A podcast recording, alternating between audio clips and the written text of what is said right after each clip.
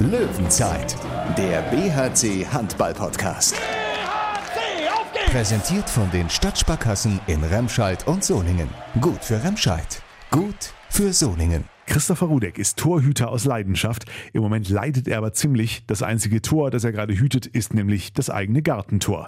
Denn der BRC, zumindest der Großteil des Teams, ist in Corona-Quarantäne zum zweiten Mal schon innerhalb weniger Wochen. Wie geht's den Löwen dabei und wie geht das überhaupt?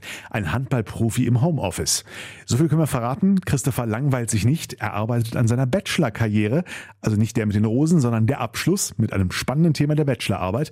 Und er hat ein neues, sehr entspannendes Hobby gefunden, von dem er uns gleich erzählt erzählt.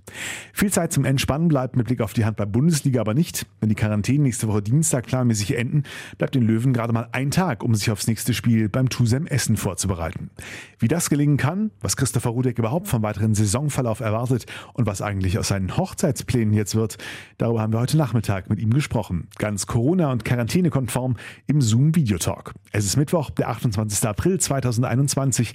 Ich bin Thorsten Kabitz von Radio RSG und damit rein in diese Löwenzeit Spezial. Aufnahme läuft und es hat Zoom gemacht, der BRC Podcast. Diesmal, ja, völlig virtuell aus Gründen, aber wir freuen uns, dass wir mal wieder da sind. Thomas Rademacher in der, in der Sportredaktion, nicht nur aus, sondern in der Sportredaktion des Solinger Tageblatts diesmal. Grüß dich, Tom. Hi, äh, hallo.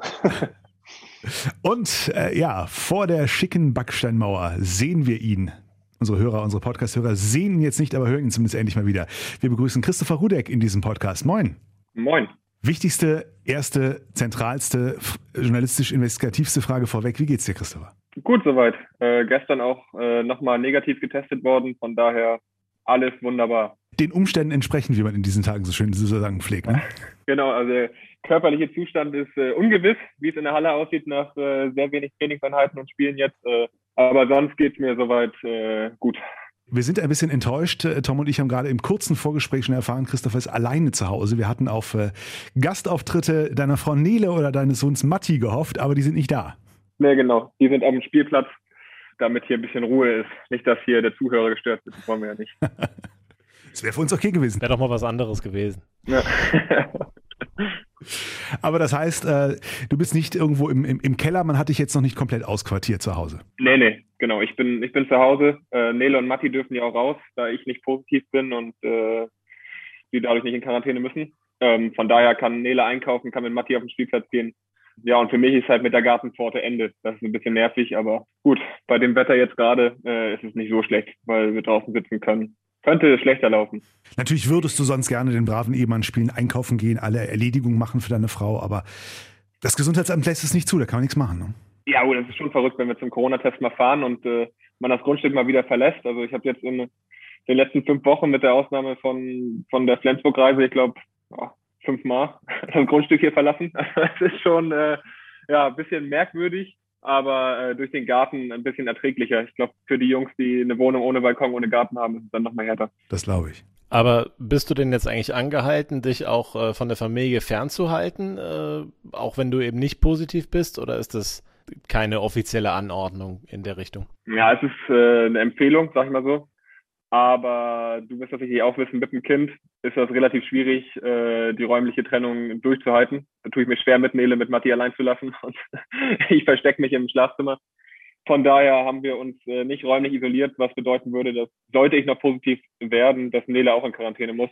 Ähm, aber davon gehen wir jetzt mal nicht aus, da der Kontakt äh, zum Infizierten jetzt ja schon, ich glaube, zehn Tage her ist. Ja, ihr hattet in der ersten Quarantäne ja mehr Pech, vielleicht eben in Erlangen angesteckt. Äh, die hatten ja dann, glaube ich, äh, da ist dann durchgesickert, das waren irgendwie elf Fälle oder sowas. Bei euch waren es dann letztendlich fünf. Äh, jetzt habt ihr ein bisschen mehr Glück, in Anführungszeichen. Es ist wirklich nur bei dem einen positiven Fall geblieben im Funktionsteam der Mannschaft, ne? Ja, genau. Also in Erlangen hatten wir, denke ich, großes Glück, dass unser Trainer uns Montag auch mal freigegeben hat nach dem Spiel. Dadurch haben wir uns Montag nicht gesehen und dann erst Dienstag die positiven Testergebnisse gekriegt, weil ich denke, wenn wir Montag trainiert hätten, dann äh, hätte es ganz anders ausgesehen, dass wir deutlich mehr Infizierte gehabt hätten. Und jetzt äh, in der zweiten Quarantäne ist es tatsächlich nur äh, ein positiver Fall, der zum Glück niemand anderen angesteckt hat. Ja, so dass es zumindest allen gut geht. Ich meine, du bist ja kein Virologe oder so, äh, aber äh, klar, jetzt äh, vorher seid ihr wunderbar durchgekommen aus BRC-Sicht. Es gab andere Fälle in der Bundesliga, auch Mannschaften, die mehrmals in Quarantäne waren. Melsung hat es ja, glaube ich, in der Hinrunde vielleicht sogar dreimal erwischt, aber mindestens zweimal erwischt. Und da ist auch ganz viel ausgefallen von denen. Jetzt seid ihr zweimal so dicht äh, hintereinander dran. Äh, wie, wie denkt ihr denn darüber? Also habt ihr jetzt das Gefühl, okay, es passiert jetzt leichter als vorher, vielleicht durch diese Mutation oder ähnliches? Ja, also ich glaube schon, äh, wenn man das Geschehen in Erlangen sieht, dass die Mutation äh, deutlich ansteckender ist, weil ähm, ja, da das ganze Team ja äh, fast infiziert war. So, und äh, wenn wir, wie gesagt, Montag trainiert hätten, glaube ich, dass, äh, dass bei uns das auch fast alle getroffen hätte, weil, weil die Variante halt tatsächlich sehr gut wirkt anscheinend. Ja, und jetzt der zweite Fall ist halt äh, durch die Busreise müssen wir halt alle in Quarantäne, weil man ja die Kontakte nicht nachverfolgen kann, auch wie, wie, wie die Lüftung im Bus dann funktioniert. Selbst wenn man oben und unten getrennt sitzt, Funktionsteam und Mannschaft, weiß man halt nicht, wie, wie die Viren nach oben dann strömen. Und von daher äh, mussten wir alle in Quarantäne. Aber ja, ich glaube, das ist dann einfach Pech gewesen. Also wenn es ein Heimspiel gewesen wäre, denke ich, wären wir nicht alle in Quarantäne, da wir einzeln angereist wären und der, der Abstand gewahrt worden wäre. Jetzt ist es ja so, dass ihr oder beziehungsweise der Verein eben ja schärfere Maßnahmen beschlossen hat. Äh, so wie ich das gehört habe, ist dann der Co-Trainer Markus Pütz nicht mehr äh, auf der Bank beim Spiel, äh, vielleicht auch sonst nicht mehr beim Team, Sigi Knappig, äh, Betreuer, äh, nicht mehr dabei. Also man reduziert das Team ums Team weitere Maßnahmen, glaube ich, in der Halle. Also zum Beispiel die Presse wird noch weiter nach außen verlagert und ähm, ja, wir reisen mit Privat-PKWs, glaube ich, an, ja, nach, nach Essen das war der Beispiel. Punkt. der wichtigste in dem Zusammenhang, weil äh, die Busfahrt halt wirklich, ja, da wenig Argumente bleiben gegenüber dem Gesundheitsamt, dass nicht alle in Quarantäne müssen, weil, wie gesagt, der, der Verlauf der Viren ja dann nicht äh, nachverfolgt werden kann. Aber das ist, ist schon ein Schritt, den du auch nachvollziehen kannst, dass ihr äh, naja, sag ich mal, da einfach eine größere Sorge habt als vielleicht andere Mannschaften derzeit, diese dritte äh, Quarantäne äh, in die zu kommen oder sowas, also dass man die unbedingt vermeiden will mit aller Macht sozusagen. Ja, auf jeden Fall wollen wir die vermeiden, weil ja, Stand jetzt, dass äh, noch realistisch ist, alle Spiele durchzubekommen, aber ich glaube, eine Quarantäne im, im, Mai oder im Juni wird dann irgendwann unrealistisch, dass man tatsächlich alle Spiele durchführen kann, weil da einfach die Zeit dann nicht bleibt bis zum 30.06. Von daher müssen wir das äh, vermeiden. Und äh, alle Maßnahmen, die da helfen kann, finde ich, sollte man auch ergreifen. Die Fußball-Bundesliga macht das ja ganz abenteuerlich. Die schicken, äh, glaube ich, vor den letzten drei, vier Spieltagen äh, die gesamten Teams komplett in Isolation. Also die werden dann von ihren Familien äh, isoliert, gehen in Hotels oder ähnliches. Ich habe es jetzt nicht äh, genau vor Augen, was da alles gemacht wird, aber da geht es ja dann darum, dass man im Spielplan bleibt, dass eben genau das nicht passiert, was du da gesagt hast. Äh, ist das eine Option äh, im Handball? Wahrscheinlich nicht, oder? Ist ja auch mit immensen Kosten verbunden.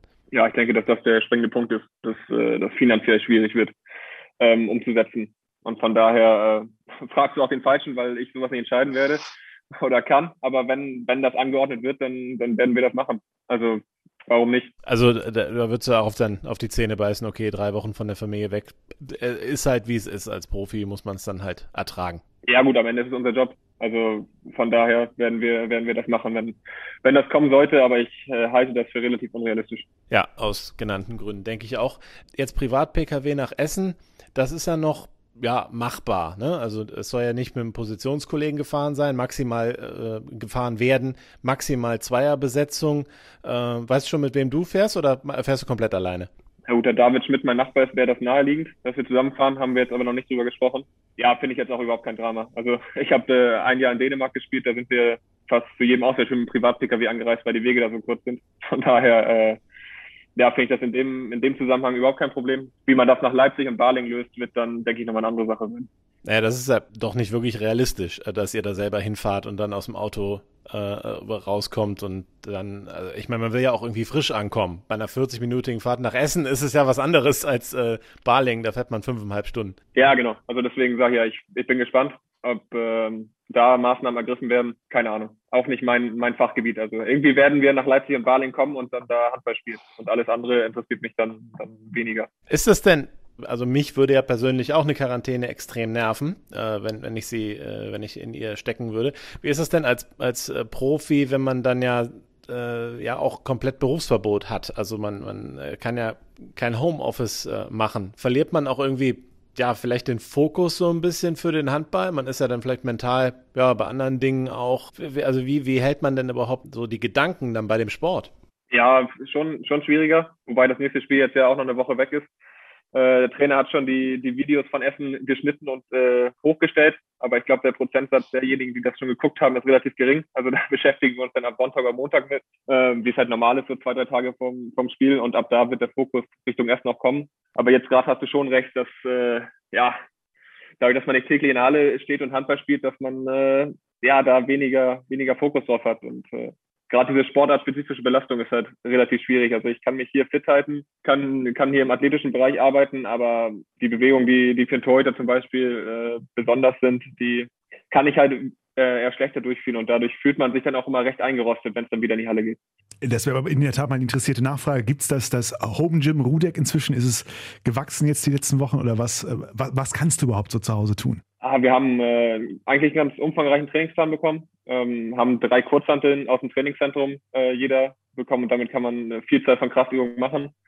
Äh, problematischer wird es dann halt bei so Ausdauergeschichten. Also ich äh, habe jetzt hier Knie, Kniehebelauf im Wohnzimmer gemacht und so, aber irgendwann also ist der Spaß da dann auch überschaubar äh, dabei. Und sonst habe ich Yoga für mich entdeckt. Also das äh, bei YouTube, äh, Medi Morrison, wer möchte, kann da gerne mal äh, ein paar Videos machen. Also das macht mir großen Spaß und hilft äh, in der Beweglichkeit, in der Stabilität, was ja für meine Position jetzt nicht ganz so unwichtig ist. Spannend, ja, in der Tat. Dann äh, freuen wir uns demnächst mal, vielleicht sollten wir doch Videos machen, Tom. Dann sehen wir den ja. äh, Morgengruß und Co. mit Christopher Rudeck. Äh, ja, mehr zu Hause zu sein, hat aber ja auch gerade, wenn man sich häuslich neu eingerichtet hat, ja durchaus auch Vorteile. Bist, bist, bist du jetzt schon durch? Hast du alles schon fertig oder äh, kannst du die, die Zeit zu Hause auch nutzen? Ja, ich bin der Einzige, der sich nicht langweilt, glaube ich, weil ich gerade auch meine Bachelorarbeit schreibe. Von daher ist die Quarantäne für mich sogar in dem Sinne ja nicht gut, aber ich äh, dadurch, dass äh, die, die zweieinhalb Stunden Training, die ich aus dem Haus bin, jetzt wegfallen ähm, und ich das zu Hause mich individuell fit halte, habe ich schon, schon viel Zeit und viel Raum, äh, die Bachelorarbeit voranzutreiben. Was ist denn das Thema der Arbeit? Passt sogar, also Auswirkungen von Corona auf die Handball-Bundesliga. Und äh, da mache ich eine Umfrage, wie sich das Interesse der Fans äh, an der Handball-Bundesliga verändert hat. Die wird demnächst veröffentlicht, da würde ich mich auch freuen, wenn da rege Teilnahme herrschen würde, dass ich äh, Daten habe, die ich dann am Ende auswerten kann. Jetzt gerade schreibe ich den theoretischen Teil und dann muss ich äh, demnächst nur noch die Umfrage auswerten und dann ist die Abgabe ein Tag nach dem letzten Saisonspiel, von daher alles recht gut getimt. Ist äh, ein hochinteressantes Thema, finde ich, äh, weil es ist auch eins, über das ich mir auch schon Gedanken gemacht habe, denn meine gefühlte Wahrnehmung ist, dass das Interesse leider ein bisschen zurückgeht, also nicht nur im Handball, sondern generell im Profisport, weil so ein bisschen eben diese Bindung an äh, die Spieler ja eben fehlt. Dadurch, dass man nicht in die Halle kann, ähm, baut sich halt diese, diese Verbindung, die Connection irgendwie nicht äh, richtig auf. Das ist zumindest mein Eindruck. Was ist denn deiner? Ich meine, du wirst ja schon dir ein bisschen Gedanken dazu gemacht haben. Ja, genau, das untersuche ich ja. Also ist diese Fanerosion, äh, die da beschrieben wird, durch die fehlende Bindung, wie du, wie du gesagt hast. Und ich merke das an mir se selber auch. Also Handball interessiert mich nach wie vor. Ich gucke, glaube ich, äh, ja immer noch, wenn, wenn äh, Bundesligaspiele sind, immer bei Sky. Aber also bei anderen Sportarten, gestern habe ich äh, kurz bei Real Madrid gegen Chelsea reingeguckt, Champions League Halbfinale und die spielen da auf dem Trainingsplatz in Madrid ohne Zuschauer, äh, wo, wo ich dann auch dachte, ja gut, also das, das brauchst du dir dann doch nicht angucken. Und ähm, ja, da geht es jetzt halt um die Frage, ob die Fans zurückkommen, wenn, wenn alles wieder aufhat, ob da dann so eine richtige Sehnsucht nach Events ist worauf wir alle hoffen, oder ob ja, man sich alternative Beschäftigung gesucht hat und äh, ja, dann den Sonntagnachmittag äh, mit der Familie verbringt. Darum geht's im Großen und Ganzen in der Umfrage. Hast du denn schon äh, erste Ergebnisse? Nee, nee, also die Umfrage wird äh, jetzt demnächst veröffentlicht, da stehe ich in Kontakt mit der HBL, dass äh, wir den Link über deren Kanäle oder über Handballword posten, so dass ich äh, ja eine Vielzahl von Handballinteressierten erreiche und äh, das dann auswerten kann. Ja, hoffen wir tatsächlich, dass das alles dann wieder im positiven Verlauf wird. Es muss ja auch nicht von, von 0 auf 100 äh, an einem, von, von, von einem Tag auf den anderen sein, aber ich glaube, es ist langfristig dann schon generierbar, wenn es dann keine weiteren Rückschritte pandemischer Art gibt oder sowas, ne? Dass, dass man dann wirklich mal irgendwann auch sagen kann, so, die Leute können auch zurück in die Halle und äh, man kann sich dann auch gedanklich freimachen. Ja, da hat sich schon viel aufgestaut, ja. glaube ich, bei, bei den Leuten. Also, dass, dass da so eine Sehnsucht ist. Ist natürlich aus der jetzigen Perspektive schwierig, weil weil es im Moment halt einfach nicht möglich ist. Also wir waren ja beispielsweise auch in Flensburg und da saßen die Leute in der Außengastronomie und wir dachten noch, was ist denn hier los? Haben uns auch sofort in einen Café gesetzt und äh, einen Kaffee getrunken. Äh, das ist schon schon witzig zu sehen, was was vor zwei Jahren völlig normal war oder vor anderthalb und jetzt einfach also aussieht, als ob man auf einem anderen Planeten wäre. Wird es denn bei Christopher Rudek der Bachelor bleiben oder äh, planst du noch einen Master hinten drauf zu setzen? Naja, der ist schon geplant, der Master. da ja einfach auch die Zeit nebenbei da ist und mich das interessiert äh, und ich mich da einfach äh, ja weiter mit beschäftigen möchte. Ja, von daher gibt es da, denke ich, keine Gründe, die dagegen sprechen. Was machen denn inzwischen die, äh, apropos Flensburg, was machen die privaten Planungen? Wir haben ja zwischenzeitlich auch mit dir gesprochen und äh, gehört, äh, ja, dass ihr dann zumindest äh, standesamtlich äh, die Ehe vollzogen habt sozusagen. Was machen die Partyplanungen? Wo, wo seid ihr gedanklich gelandet mittlerweile? Ja, wir hatten ja ursprünglich, glaube ich, für den 10.7. dieses Jahr einen Termin. Der ist jetzt aber auch schon wieder verschoben auf den 2.7.2022. Oh mal schauen, ob wir den dann wirklich wahrnehmen oder ob wir dann nochmal ein Jahr schieben. Also dieses Jahr ist in der Hinsicht auf jeden Fall nichts geplant. Und äh, ja, auch generell liegen die Planungen da auf Eis, weil macht wenig Spaß, sich damit zu beschäftigen, wenn man am Ende doch alles wieder absagen muss. Von daher erstmal ein bisschen Ruhe was das angeht. Ist auch eine interessante Frage, die Perspektive für die Gastronomie, denn so viele runde Geburtstage, Hochzeiten, äh, Taufen und was, was nicht alles äh, ja noch nachgefeiert werden müssen, das, das muss ja ein, ein, ein, ein äh, Buchungschaos geben. Da bin ich auch mal gespannt, was dann dann tatsächlich stattfindet und was nicht. Äh, was würdest du bei deiner Hochzeit sagen? Die wird auf jeden Fall noch gefeiert, auch wenn es 2027 ist? Ja, die wird auf jeden Fall gefeiert und deswegen haben wir ja schon einen Termin reserviert, weil tatsächlich gerade in diesem Hochzeitsgeschäft äh, da ein unglaublicher Stau ist. Also wenn du einen Fotografen willst, wenn du ein Kleid willst, wenn du eine Torte willst oder halt äh, eine Location, dann ist, glaube ich, für 2022 da ein Riesenrun, weil alle, die 2020 heiraten, äh, da feiern wollen, alle, die 2021 heiraten wollten, da feiern werden, vielleicht. Und von daher muss man da wirklich jetzt äh, früh dran sein und uns ja auch innerhalb der Mannschaft, glaube ich, vielleicht äh, Terminstreitigkeiten drohen, da David Schmidt ja auch sich verlobt hat. Und äh, ich glaube, irgendeine Verlobung hatten wir noch, fällt mir aber gerade nicht ein. Von daher mal schauen, wie sich das alles entwickelt. Ja, David Schmidt ist auf jeden Fall auch schon mal wieder eine, eine Boulevard-News, da freut sich der Thorsten sehr. wie ich hier immer mit meinen investigativen, menschelnden Fragen deklassiert werde zum Boulevardjournalisten. Unglaublich, unfassbar. Überhaupt nicht deklassiert. Rudelfunk. Dann kommen wir in den betriebswirtschaftlichen Teil. Ähm, apropos Mannschaft, apropos Finanzen. Äh, ja, was macht denn die Mannschaftskasse aktuell als äh, Kassenwart? Für, für, für was wird kassiert? Tut sich da überhaupt gerade was? Äh, ja, Einnahmen haben wir, Ausgaben haben wir nicht. Also von daher ist der Kassenwart sehr zufrieden, äh, weil es gibt ja keine Anlässe, für die man äh, Geld ausgeben könnte. Ja, und von daher, sobald das irgendwie möglich ist, können wir uns eine schöne Zeit machen. Aber äh, auch die sehe ich diesen Sommer jetzt nicht.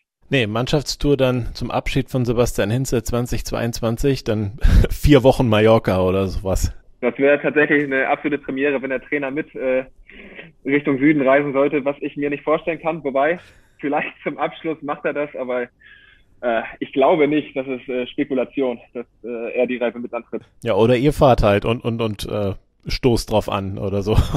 also wir, wenn das möglich ist, werden wir auf jeden Fall fahren. Da, da kann man sich sicher sein. Das werden die BRC-Festwochen, Herr Mal. Abschiedstour, Hochzeit Christopher Rudek und das Abschiedsspiel von Christian Nippes werden wir dann irgendwann vielleicht auch äh, erleben, wenn er nicht doch wieder die, die, ganz große Lust bekommt. Tom hat ihn letztens ähm, nach dem Spiel ja gefragt, wie es denn jetzt eigentlich ausschaut, ob er jetzt wieder ein Mannschaftsamt übernehmen muss, äh, seitdem er wieder dabei ist. Da blockte er noch ein bisschen ab oder habt ihr ihn inzwischen für irgendwas doch noch einfangen können? Gute Frage. Ich glaube nicht. Nee, aber wir hatten äh, auch keinen Bedarf. Da ähm, mit Tobi Schmitz äh, zum Beispiel ein Junger dazu kam, der dann natürlich gerne immer helfen mit angepackt hat und da haben wir den älteren Herrn Christian Nippes selbstverständlich in Ruhe gelassen. Ja, ich habe auch gesehen, der, äh, ich weiß gar nicht, ob der, ob der Schmitz war oder der Julian Thomas, die haben auch in Kiel und Flensburg äh, bequem die, die Wasserkästen getragen. Ja, sehr gut. Das zeichnet die beiden dann doch auch aus, dass sie mit anpacken und äh, so gehört sich das doch auch. Naja, okay, aber du hast gesagt, viele Einnahmen. Äh, bist du denn äh, zufrieden, äh, sag ich mal, mit der Disziplin der, der drei Zugänge? Da haben wir noch gar nicht drüber gesprochen. Also du, kassierst ja fürs zu spät kommen und ähnliches. Wie, wie verhält sich so bei, bei David Schmidt, Tom Bergner und äh, Tom Kore, Kare, Nikolaisen? Ähm, sind, sind das welche, die dir äh, helfen, dein Amt durchzuführen? Also sprich, äh, Geld in die Kasse spülen? Ja, eher weniger, wobei da Tom Bergner und Tom Kare äh, Fußball bei Jung spielen und Jung inzwischen wirklich jedes Spiel verliert, haben die dadurch relativ hohe Ausgaben. Ja, und sonst sind sie recht diszipliniert. Also da ist Jeffrey Boomhauer im Moment äh, derjenige, der da am meisten unterstützt. Äh, klassischerweise, oder? Ja, Jeffrey und Yannick, äh, glaube ich, sind da führend in der Ausgabenrangliste. Was ist denn bei, bei Jeffrey? Also früher hat er ja immer schlechte Filme mitgebracht, was ja per Definition dann wahrscheinlich was gekostet hat. Was hat er jetzt für Probleme? Äh, er hat ja Creme und Öl und äh, ihm fällt dann am fünften Tag der Nationalmannschaftswoche auf, dass äh, keine Creme und Öl mehr in der Halle ist und schreibt dann mal jemand, ob er es besorgen könnte. Aber da sind natürlich schon fünf Tage Amtvergessen in den Büchern. Und äh, solche Geschichten äh, unterlaufen dem Jeffrey leider häufiger. Ein hartes Regiment, definitiv. Ja, äh, vielleicht nochmal auf dich selber, auf den, auf den eigenen Job zurückgenommen, so ein bisschen auf diese, wenn auch sehr spezielle Saison. Wie hat sich in deiner Wahrnehmung euer Miteinander im Torhüter-Dasein ähm, mit Thomas Schmirkwa und dir in dieser Saison weiterentwickelt? Wie, wie würdest du es definieren? Ja, ich finde, äh, dass wir uns jetzt äh, deutlich besser ergänzen als letztes Jahr. Also, dass wir äh, Miteinander haben wir immer uns gut verstanden, aber ich finde jetzt, dass die Rollen äh, relativ egal sind, wer spielt oder wer nicht spielt, sondern wir ja, entweder von Anfang an eine solide Leistung bekommen oder dann äh, durch den Wechsel häufig auch äh, so einen Schwung ins Spiel bekommen, der, der dann nochmal der Mannschaft hilft. Und von daher glaube ich, dass, dass die Torhüterleistung dieses Jahr äh, recht stabil ist, stabiler als die letztes Jahr war. Und ähm, ja, da beide für verantwortlich sind. Von daher bin ich sehr, sehr glücklich über das Gespann mit Thomas und äh, ich hoffe, dass wir äh, ja, da weiter von anknüpfen können. Ja, beide knapp 30 Prozent Quote. Das ist ähm, also gerade gerade für dich ja auch ähm, eine erfreulich stabile Leistung. Ne? Ich glaube, letzte Saison warst du nicht ganz so zufrieden mit dir. Ja, genau. Hab ich, also wie ich da gesagt habe, dass äh, wir dieses Jahr einfach eine stabilere äh, Torwartleistung kriegen. Ähm, teilweise mit, mit wirklich äh, vielen Paraden, aber ich, äh, was für den mannschaftlichen Erfolg ja wichtiger ist, dass, dass du immer um die zehn Paraden kommst. Und äh, das schaffen wir zu einer hohen Prozentzahl der Spiele. Von daher ähm, ist das, denke ich, das, was äh, das Gespann dieses Jahr auszeichnet.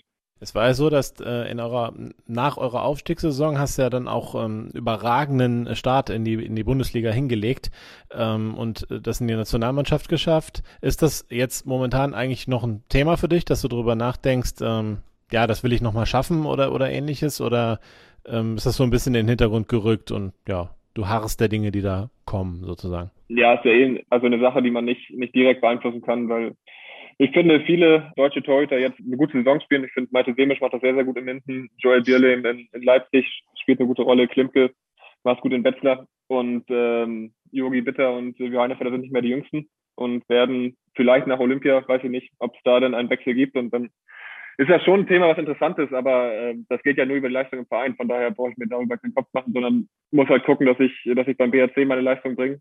Und alles andere äh, liegt ja dann nicht äh, in meiner Hand. Sehr bitter ist natürlich auch, wenn du für die Nationalmannschaft nominiert wirst und da nicht fahren kannst, weil du in Quarantäne bist. Ne? Siehe Lukas Stützke, das, äh, ah, das tut einem dann schon leid, oder? Ja, natürlich tut einem das leid, weil äh, man weiß nicht, wie oft man dabei ist und die Chance bekommt. Äh, und ich finde auch, dass er sich das verdient hat. Und jetzt äh, ist es anders gekommen. Und äh, ich hoffe, dass er an seine Leistung anknüpft und dann nochmal die Gelegenheit bekommt, äh, da dabei zu sein. In Bezug auf Tokio, die Olympischen Spiele, ist ja auch äh, das Impfthema aufgekommen, dass man ja, oder viele Länder möchten ja ihre äh, Profis bzw. ihre Sportler dann geimpft äh, entsenden ähm, oder ich glaube, es ist sogar eine Anregung des, des Olympischen Sportbundes, dass es, dass es dann eben so gemacht wird. Wie siehst du das? Würdest du dich sofort impfen lassen, wenn du die Gelegenheit hättest und damit dann ja auch ja, mehr Freiheiten im Sport äh, haben würdest? Ja, ich weiß sogar, dass angestrebt wird vom DOSB. Also es gab da eine Umfrage unter allen, die im erweiterten Olympiakader sind, wo ich auch zugehöre, die, die ich mitgemacht habe und da auch äh, meine Bereitschaft signalisiert habe, äh, mich impfen zu lassen.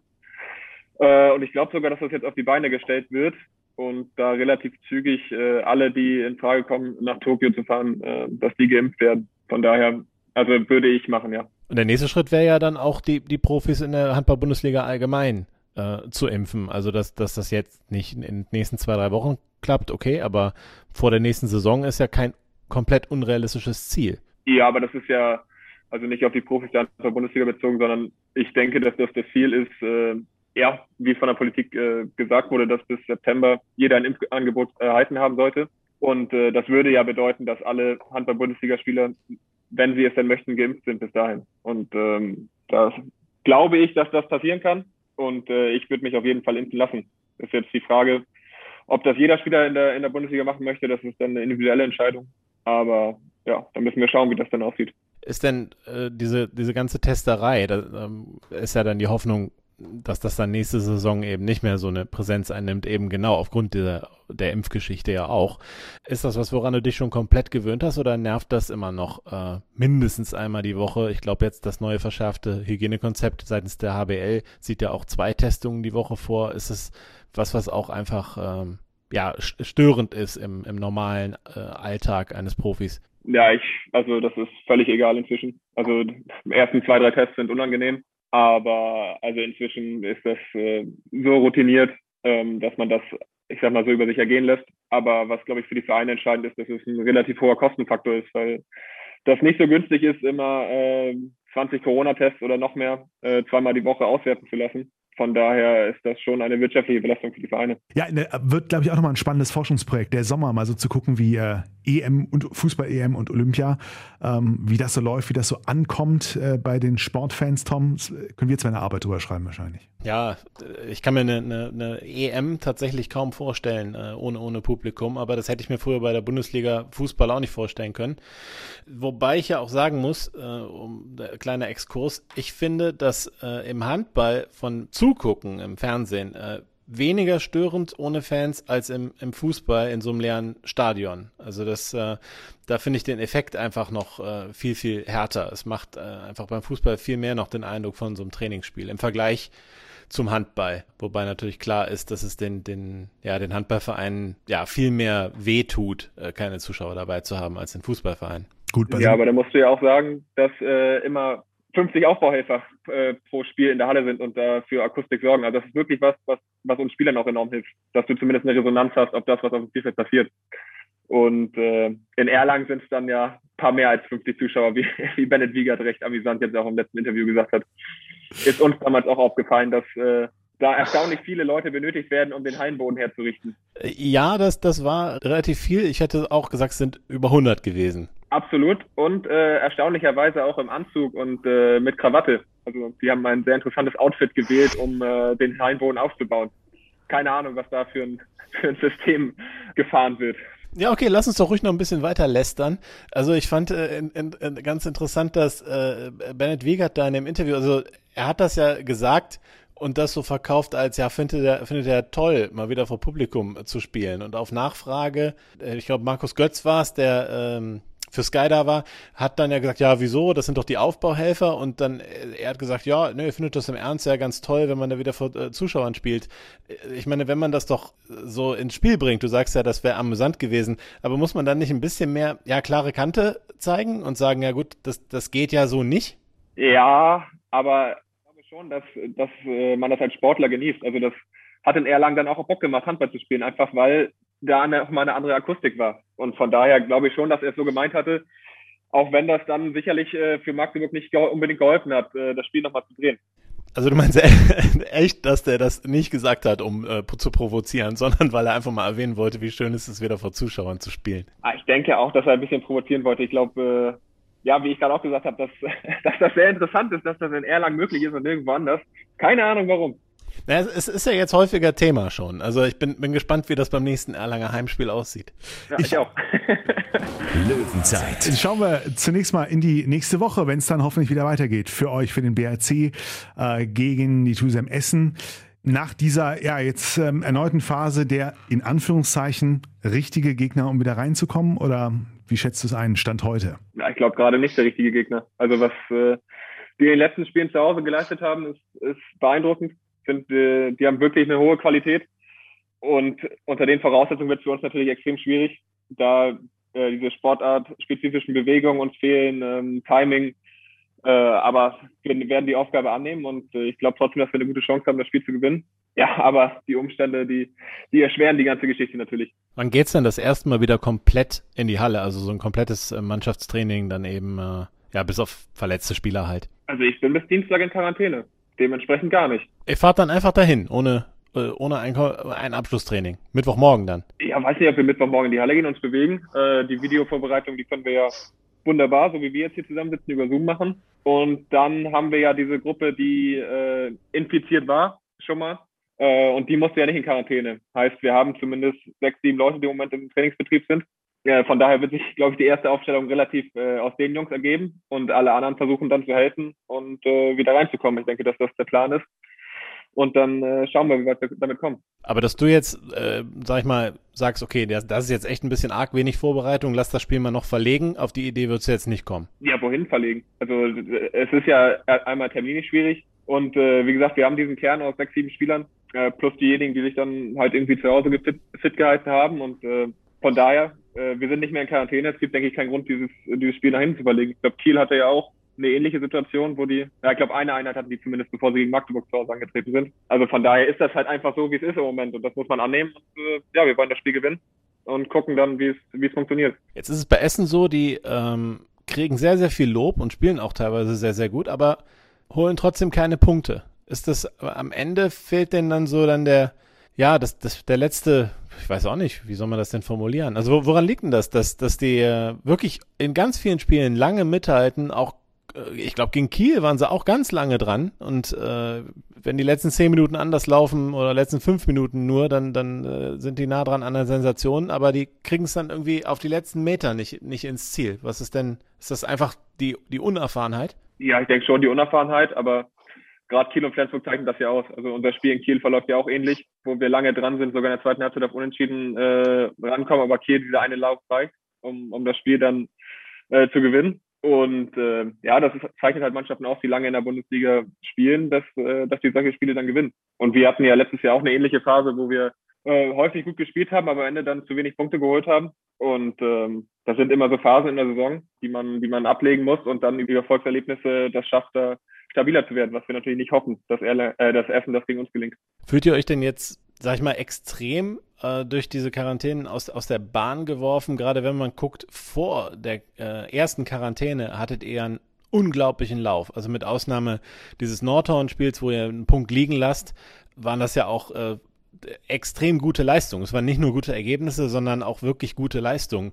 Hadert man denn jetzt damit? Ach, ja, äh, gut, man kann sowieso nichts dran ändern, es ist ja sowieso wie es ist, aber ja, was wäre, wenn? Äh, spielt sich sowas im, im Kopf ab oder lebt man tatsächlich einfach im Hier und Jetzt und guckt halt, dass man irgendwie wieder zurück zu dieser Form findet? Ja, also erstmal nervt es natürlich, dass dieser, dieser Rhythmus gebrochen wurde, aber es nützt ja nichts zu hadern. Also da kann keiner was für. So sind, so sind die Regeln und das ist ja auch äh, richtig. Zum Glück haben wir dieses Testkonzept, weil sonst sich die äh, Infektion sicher auch weiter verbreitet bei uns in der Mannschaft. Und äh, wir wissen ja nicht, wie es dann verlaufen wäre. Und von daher müssen wir das einfach so annehmen und äh, das Beste draus machen. Und das ist das Ziel. Und bis jetzt ist ja äh, wenig verloren durch die Quarantäne. Also ist jetzt nicht zwingend äh, so, dass man sagt, man hätte in Kiel oder Flensburg gewonnen, wenn, wenn wir nicht in Quarantäne gewesen wären, sondern es sind halt einfach die beiden besten Mannschaften der Liga. Und äh, jetzt müssen wir schauen, dass wir in den restlichen Spielen die Punkte holen, die, die wir brauchen, um unsere Ziele zu erreichen. Was sind eure Ziele? Ja, nach wie vor jedes Spiel zu gewinnen. Gut, da bin ich auch gespannt, ob ihr das erreicht. Ja, das äh, ist wahrscheinlich unwa also ist, äh, unwahrscheinlich, dass wir es äh, schaffen, aber wir gehen jedes Spiel so rein. So werden wir auch nächsten Mittwoch gegen Essen äh, reingehen, auch wenn die Umstände nicht optimal sind. Und äh, ja, dann gucken wir, wie weit wir damit kommen. Ich meine, ich, ich kenne es ja, wenn man irgendwie das, das Wort Europa reinwirft, äh, da reagieren manche Leute im Verein ja auch gereizt, du ja zum Glück nicht. Ist das nicht, spielt das nicht dann irgendwie schon eine Rolle, wenn man da vor zwei Jahren, wart ihr ganz kurz davor, am letzten Spieltag, hätte glaube ich ein Punkt gereicht, gegen, gut gegen Flensburg natürlich, äh, dann hättet ihr europäisch gespielt. Ist das äh, nicht schon noch irgendwie so ein Ding, dass man sich da mal auf die Fahne schreiben will, eben für die gute Arbeit, die man ja die ganze Zeit macht? Ja, natürlich wäre das geil, in, in Europa zu spielen. Aber also auf welcher Grundlage denn dieses Jahr? Also wenn du auf die Tabelle guckst, da, also was sind wir gerade Achter, aber von, also mit den verschiedenen Anzahlen an Spielen und äh, also wir könnten genauso gut Zwölfter sein, wir könnten auch gerade Sechster sein, wenn es gerade läuft. Äh, von daher, ja, schauen wir einfach, was dabei rauskommt. Ich denke, dass, dass der Weg, äh, jedes Spiel gewinnen zu wollen und dann am Ende auf die Tabelle zu gucken, der richtige ist. Und wenn da dann was, ein, äh, was Einstelliges steht, wärt ihr aber schon sehr zufrieden, oder? Oder andersrum gesagt, ein zweistelliger Tabellenplatz wäre schon eher eine Enttäuschung als der neunte oder achte Platz. Ja, wobei es halt, wie gesagt, schwierig ist, an der Tabelle äh, festzumachen. Also einmal, weil du dann abhängig bist wie die anderen Punkten. Also du kannst in einer Saison mit 30 Punkten Zwölfter sein, in der anderen Saison mit 30 Punkten 14. Also das ist erstmal abhängig von der Konkurrenz, sondern wir gucken auf unsere eigene Leistung, wollen so viele Spiele wie möglich gewinnen und äh, gucken dann äh, am 27.06. auf die Tabelle, wofür es gereicht hat. Rechnest du damit, dass am 27.06. alle Mannschaften 38 Spiele haben werden? Mm, ja, also Stand jetzt glaube ich, dass das noch realistisch ist. Aber wie ich gerade sagte, wenn im Mai oder im Juni dann äh, irgendwo eine Mannschaft in Quarantäne muss, glaube ich, dass das äh, nicht mehr zu schaffen ist. Ich glaube, es gibt jetzt die Option, sogar am 30.06. noch ein Spiel durchzuführen, dass man da zumindest noch einen, einen Spieltag hinten ranschieben kann. Aber der 30. ist ja definitiv äh, der letzte Tag, wo man spielen kann, da die Verträge dann ja auch auslaufen von, von einigen Spielern. Von daher stand jetzt, glaube ich, das, das ist äh, möglich zu schaffen. Aber sobald Mannschaften von Quarantäne betroffen werden, wird es dann, denke ich, schwierig. Und dann ist, äh, da gibt es ja wahrscheinlich auch jetzt keine andere Ausstiegsoption mehr. Dann äh, ist dann die Quotientenregel äh, wird dann halt angewendet auf dieses Team. Wenn es dann jetzt ein oder zwei Teams sind, die zu wenig hätten, die werden dann halt einfach quasi reingerechnet sozusagen. Ja, genau. Ich glaube, dafür, also dafür ist der Quotient da, um unterschiedliche Spielanzahlen auszugleichen, um das vergleichbar zu machen. Natürlich ist es ärgerlich, wenn man jetzt im Restprogramm noch leichtere Gegner hat oder vom Vorteil, wenn man gegen die Top-Teams nicht gespielt hat. Aber ich glaube, da haben sich auch vor der Liga alle Clubs darauf geeinigt, äh, ja, dass dieses Jahr es trotzdem ab, äh, Auf- und Absteiger gibt, äh, da wir nächstes Jahr ja schlecht mit ja, 22 Mannschaften dann spielen können. Das ist ja schon angenehm für euch. Äh, da geht's natürlich, klar geht's für euch auch um was, äh, wenn es dann vielleicht eine europäische Qualifikation sein könnte oder ähnliches, aber es ist ja nicht existenziell. Also ihr werdet ja nicht in einen Abstiegskampf geraten, das ist äh, ausgeschlossen, das kann man schon so sagen. Für die unten ist es natürlich eine wahnsinnig heikle Sache, wenn dann da zwei Punkte entscheidend sind und äh, es ist genau sowas, wie du gerade beschrieben hast, äh, dass man ja, dann Baling äh, kann halt ein Spiel gegen Kiel nicht machen oder sowas und Essen kann aber gegen Coburg nicht spielen oder so eine Konstellation. Ja, absolut, aber das ist ja also erstmal etwas, was niemanden überraschen kann, äh, nach, nach den Ereignissen der letzten Saison, die abgebrochen wurde. Also von daher haben sich ja alle darauf geeinigt und wir müssen froh sein, dass wir überhaupt spielen dürfen. Und äh, ich denke trotzdem, dass es einigermaßen sportlich fair ist, weil es, wie gesagt, nicht unvorhersehbar war. Das ist in der letzten Saison anders, weil da konnte das äh, zu Beginn 2019 niemand wissen. Äh, aber jetzt ist es einfach so, wie es ist. Und äh, ich hoffe, dass äh, das dann auch so akzeptiert wird. Aber ich weiß da nicht, wie die wie Einigungen sind unter den äh, Geschäftsführern der Vereine. Aber die werden da sicherlich zu etwas zugestimmt haben vor der Saison oder da Regeln äh, abgemacht haben. Ich habe auch nur die Info, dass wenn die Hinrunde absolviert ist, dass es dann gewertet wird. Das ist die Information, die ich habe und ich gehe davon aus, dass sich alle daran halten ja, ich finde es auch richtig. Also nennen wir die Alternative. Also die Alternative wäre mit 22 Mannschaften nächstes Jahr zu spielen. Äh, und da kommen wir dann irgendwann doch an die Grenze. Ne? Also da muss man jetzt schon irgendwie schauen, dass man zurück zur Normalität findet. Absolut. Das ist eine schöne Überleitung. Lasst uns doch mal wieder ein bisschen Normalität in diesen Podcast bringen. Und zum Schluss eine Runde tippen, die Herren. Tusem Essen gegen den Bergischen HC. Was tippen wir denn, Christopher? Dein Tipp für nächste Woche? Äh, 27, 24 für uns. 25, 22 wäre mein Tipp. Tom, was sagst du? Das, ihr seid ja alle so im Tempo verschleppen Modus, glaube ich. Also ich sag äh, 30, 25 für den BRC. Auch wenn wir ja gerne von Spiel zu Spiel und von Gegner zu Gegner denken, denken wir in diesem Fall mal nicht von Quarantäne zu Quarantäne, sondern hoffen, dass es die letzte bleibt. Euch hoffen, was, was steht bei dir heute noch an? Äh, Yoga noch oder was, was hast du heute noch vor? Na, ich habe äh, eine Gartenbank, die ich gleich noch streichen werde, schön in der Sonne. Die habe ich aufbereitet und ansonsten wie gesagt, habe ich genug zu tun mit meiner Bachelorarbeit, werde dann noch das Kapitel fertig schreiben und äh, ja, dann später mich äh, aufs Sofa legen und ein bisschen Fernsehen gucken. Das klingt nach einem guten Plan. Danke, Christopher. Alles Gute. Dankeschön. Ciao. Tschüss. Ja. Ciao, danke dir. Ciao. Löwenzeit, der BHC Handball Podcast. BHC, auf geht's! Präsentiert von den Stadtsparkassen in Remscheid und Soningen. Gut für Remscheid. Gut für Soningen.